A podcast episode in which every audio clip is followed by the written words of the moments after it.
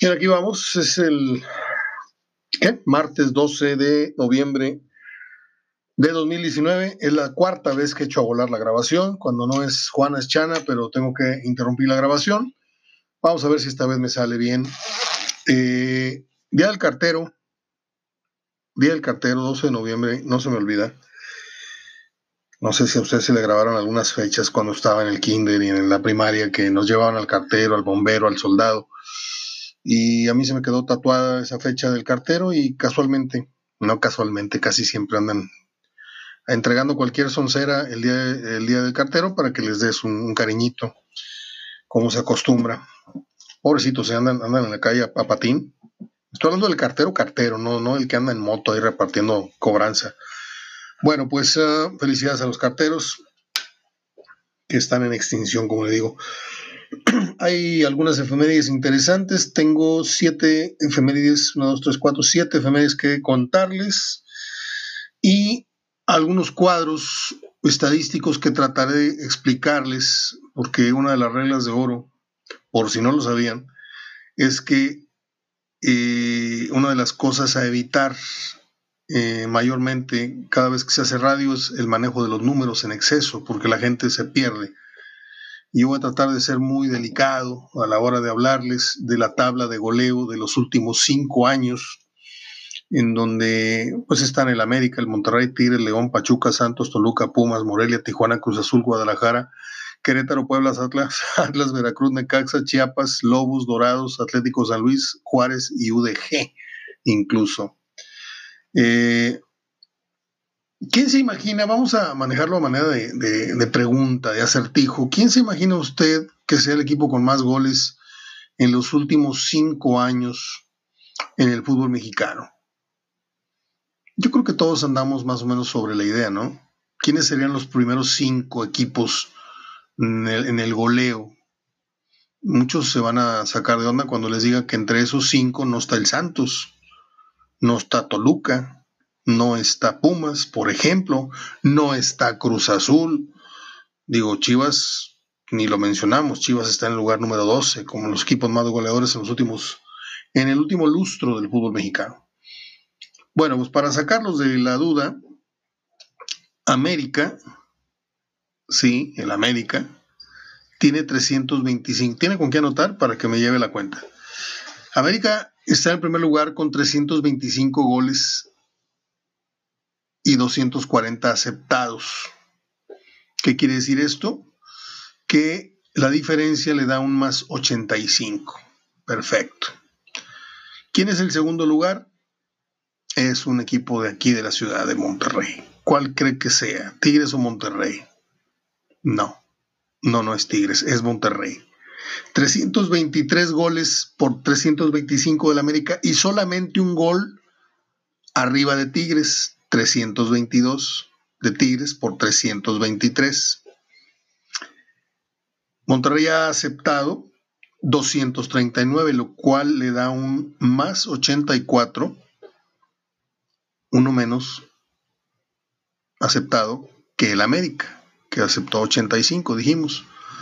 El problema para América y Monterrey es que Tigres está solamente a un gol de Rayados y a tres del América como los más goleadores, pero tiene un menos 188.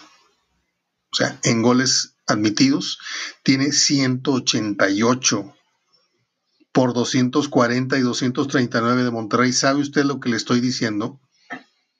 Estamos hablando casi de 57 goles menos que Monterrey recibidos y casi los mismos anotados. Esa es la clave. Digo, no estoy tampoco descubriendo el agua caliente. La clave de Tigres, desde que el Tuca eh, los, los adiestra, los maneja, ha sido el concepto defensivo.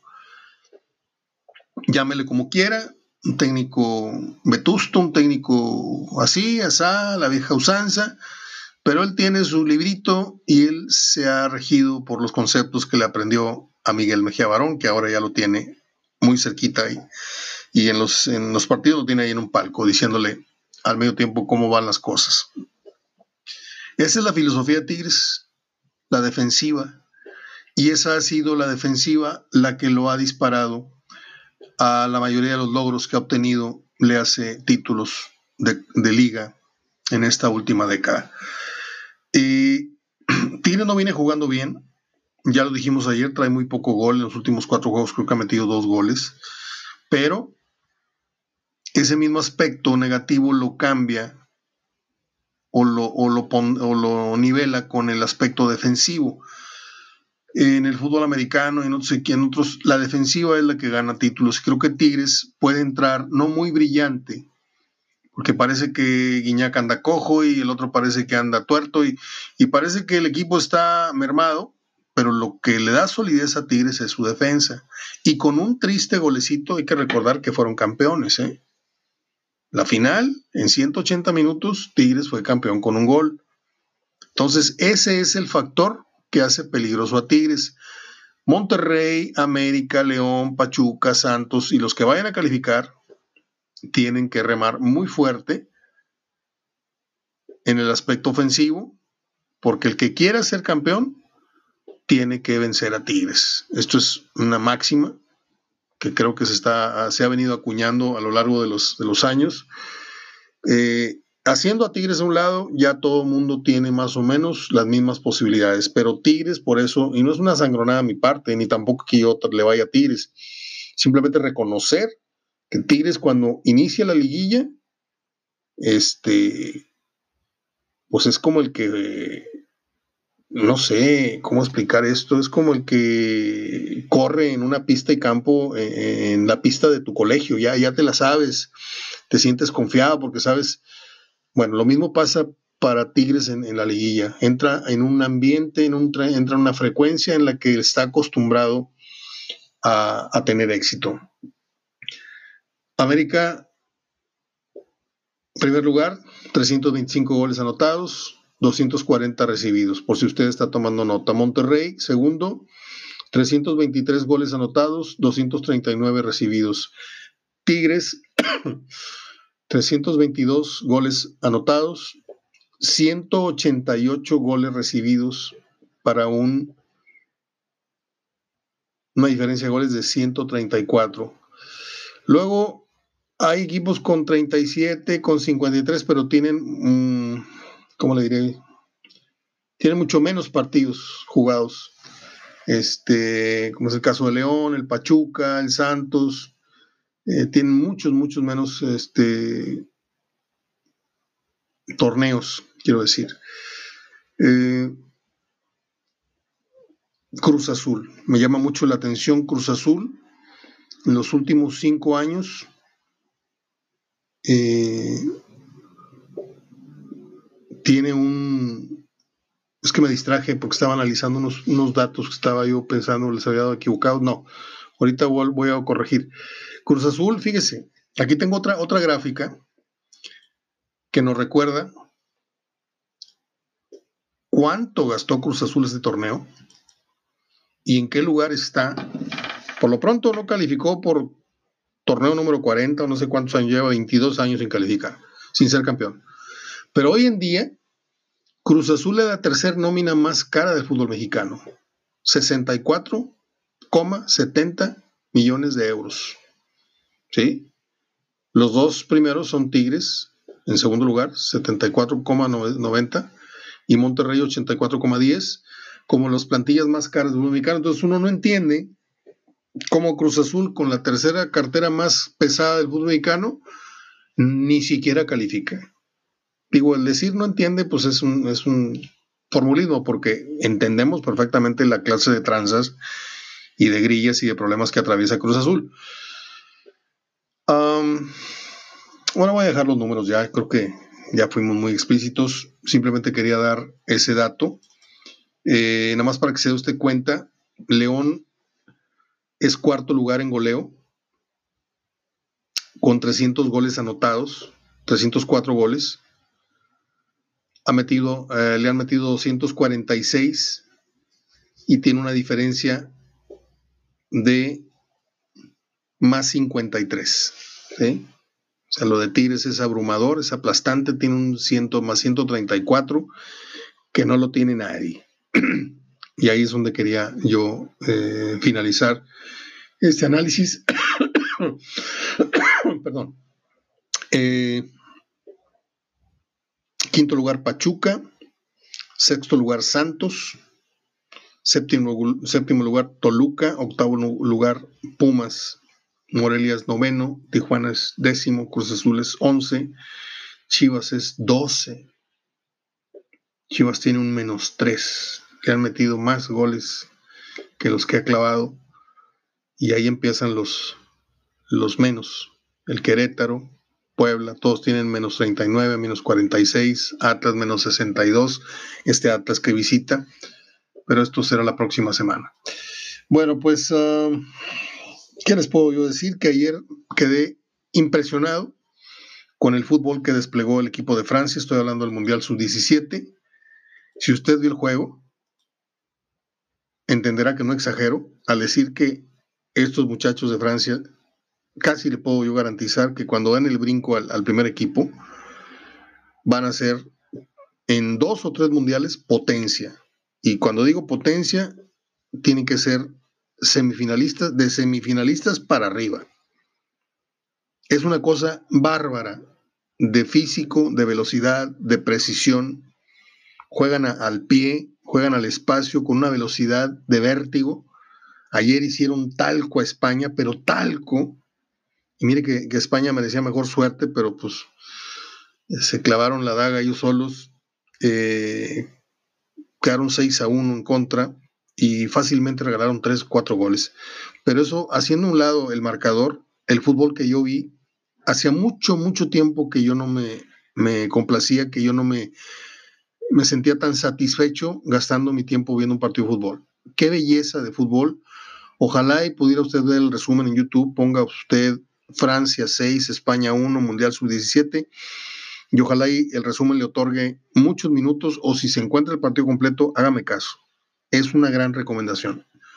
Yo tenía muchísimo tiempo de que, bueno, y termino diciendo que México, digo, si acaso le llegara a ganar México, si acaso le llegara a ganar México Holanda, Francia hace talco a México, ¿eh? pero talco. Nos van a meter cinco pero tranquilamente. Perdón por decirlo, pero así es. Ah, termino.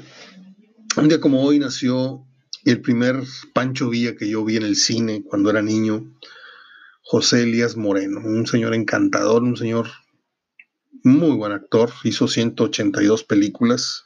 Él nació en, ¿cómo se este pueblito? Mm, en San Antonio, Jalisco. Él murió en 1969, recuerdo. Y para mí es uno de los grandes, grandes actores que ha dado el cine mexicano, sobre todo en su época de oro. Un día como hoy, Louis Armstrong grabó su primer disco. Es un músico, su música rondó muchas, muchas mañanas. Este, mientras mi papá se rasuraba, ponía su LP de Louis Armstrong. En 1929 nació Grace Kelly, Mm, que más adelante se convertiría en la princesa de Mónaco. Tuvo una muerte muy triste, dicen. En 1958 nació una actriz muy simpática. Si usted vio la serie eh, en su pasado y en su presente, la serie Will and Grace, que es una de mis favoritas. Bueno, la pechugona, esta gritona simpática, eh, ella es Megan Mullally y que ha ganado varios premios por, esta, por este papel precisamente. Realmente es delicioso su papel. Eh, en 1970 se llevó a cabo el último concierto de los Doors, esto fue en Nueva Orleans. En 1980 nació un actor muy consentido por las mujeres, a mí la verdad me cae muy bien, sobre todo en esta película que fue la que me marcó eh, por muchas razones. Ya luego no vi muchas de él, la verdad este, Ryan Gosling. Y de la película que hablo es de la que nos sacó una de cocodrilo, por lo menos a muchos, que se llamó Notebook. Eh, aquella, iba a decir el final, no, si no la ve usted, véala. Eh, ¿Quién hace el Notebook? Creo que la hace Garner, James Garner. Y no me acuerdo si era Gina Rowland. Gina Rowland. Murieron los dos ya. Y dejo para el final el cumpleaños número Mm, ¿Qué va a ser? ¿47 serán? ¿O 37? No me acuerdo. Hoy cumpleaños Anne Hathaway. ¿Sí? Eh, no tengo palabras. La verdad, la descubrí hace muy poco esta, esta actriz. Se están, están pase y pase por la televisión una película que se llama De Amor y otras adicciones. Está medio fuertecita, las, tiene escenas muy fuertes. Es una mujer encantadora, es una mujer muy guapa, muy sexy, muy atrevida. Canta, baila y hace otras gracias. Este, eh, hoy debe estar cumpliendo 47 años. Y salió Los Miserables, sí, Los Miserables, este musical, creo que ganó por ahí premios.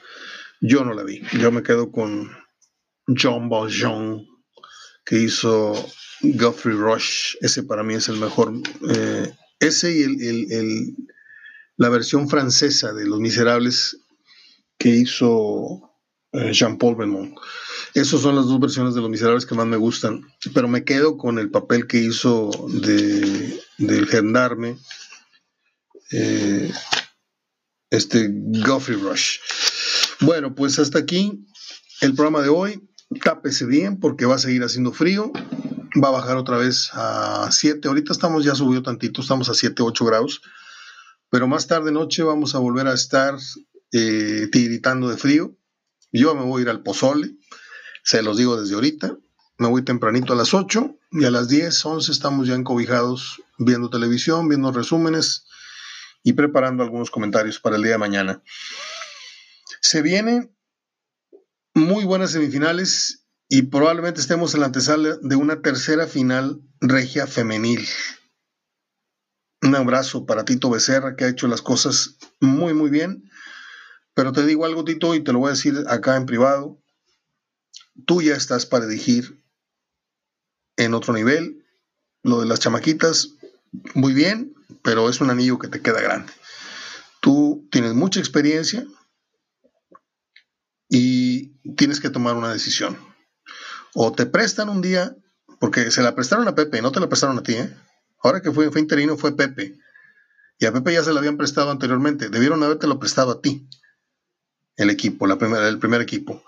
Yo lo que tendría que decirte como amigo sería, o te decides a seguir siendo un utility del club, porque hoy estás entrenador de, femeniles, mañana vas a estar como visor, el otro día vas a estar como scout, el otro día vas a estar regando el pasto, no sé en qué te vayan a poner. Es momento en que digas, señores, yo creo que ya, estoy listo. No el misionero Castillo, no Pepe Treviño. Héctor Becerra, el que tiene desde el 80 y córrele en la institución, A mí me gustaría que un día le dijeran a Pepe, a Pepe, a, Pepe Treviño, vas a ser el auxiliar de, Héctor Becerra. Y al misionero, vas a ser el auxiliar de Héctor Becerra. Y que le soltaran el equipo y que la gente de Monterrey no viera con malos ojos a, Héctor Becerra, como vieron al profe Cruz y como vieron a otros, porque son morenitos o porque no se visten a la moda. ¿sí? Es gente que trae mucho conocimiento. Me da mucho gusto todo lo que está haciendo con la, con la femenil, pero repito, es un anillo que le queda bastante guango ya. Él tiene que dirigir y a donde iba yo era a que tome la decisión de que o, o pide y le dan una oportunidad o que se vaya a picar piedra, no sé, al San Luis. ¿Usted cree que Becerra, que este, este Sosa, que mi respeto para Sosa, este señor que corrió de San Luis, ¿usted cree que sabe mucho más que eh, Becerra?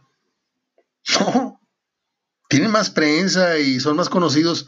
Hace falta que Tito asome un poquito más la cabeza y que pide una oportunidad, porque trae demasiado, demasiado en el morral. Yo se lo digo. Abrazo de gol hasta mañana. Soy Mario Ortega hablando de fútbol.